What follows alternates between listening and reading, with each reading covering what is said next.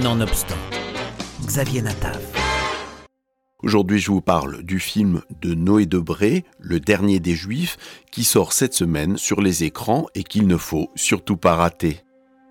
Dans ce premier film, Noé Debré met en scène Belisha qui, à 27 ans, vit tranquillement aux côtés de sa mère juive dans une grande cité de la banlieue parisienne, gangrénée par le communautarisme et l'antisémitisme qui va avec. Il y a de moins en moins de juifs autour d'eux et l'idée du départ commence à faire son chemin. Un film d'une terrible actualité qui ne joue ni sur le pathos ni sur la victimisation, mais au contraire, ces sujets difficiles y sont traités avec distance, finesse et humour.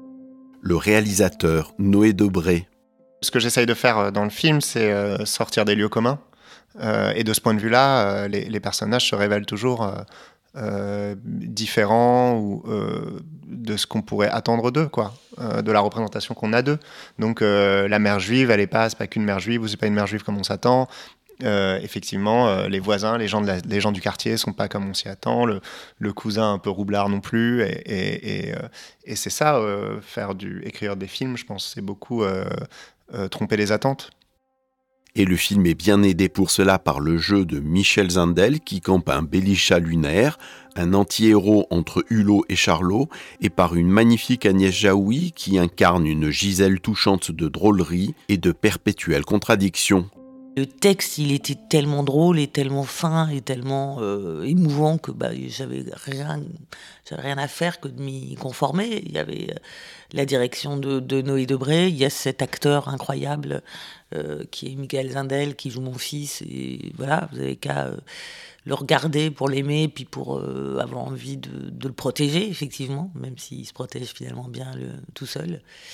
Et puis, évidemment, que je me suis inspirée de, plein de, femmes de ma famille, euh, de, mes aînés, beaucoup, mais pas seulement, parce que c'est ça qui est bizarre dans ces, juifs séfarades, comment il, y, a, des, nouvelles générations qui ont encore plus l'accent que leurs parents, quoi. Enfin, il y a un truc qui est, euh, qui, est quand même. Hein. Donc, euh, voilà. Le dernier des Juifs vaut d'abord par la finesse de son scénario qui se ressent dans l'évocation sincère, complexe et contemporaine de la judéité, de ce qui la constitue et de ce qui la conditionne, bien loin des clichés trop souvent vus au cinéma. En abordant la culture juive sans détour, parfois même en s'en moquant gentiment, le dernier des Juifs questionne ce paramètre à travers le prisme de la famille, du poids de ses traditions et de ses attentes le film s'appelle Le Dernier des Juifs, mais il pourrait s'appeler Le Dernier des Séfarades.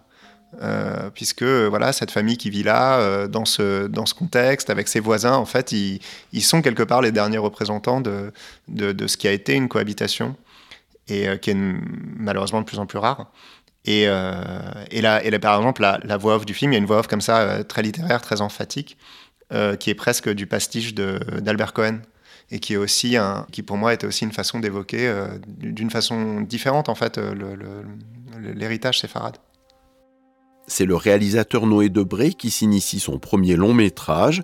Il a choisi ici un sujet brûlant, l'antisémitisme en France et la tentation du repli communautariste, voire du départ.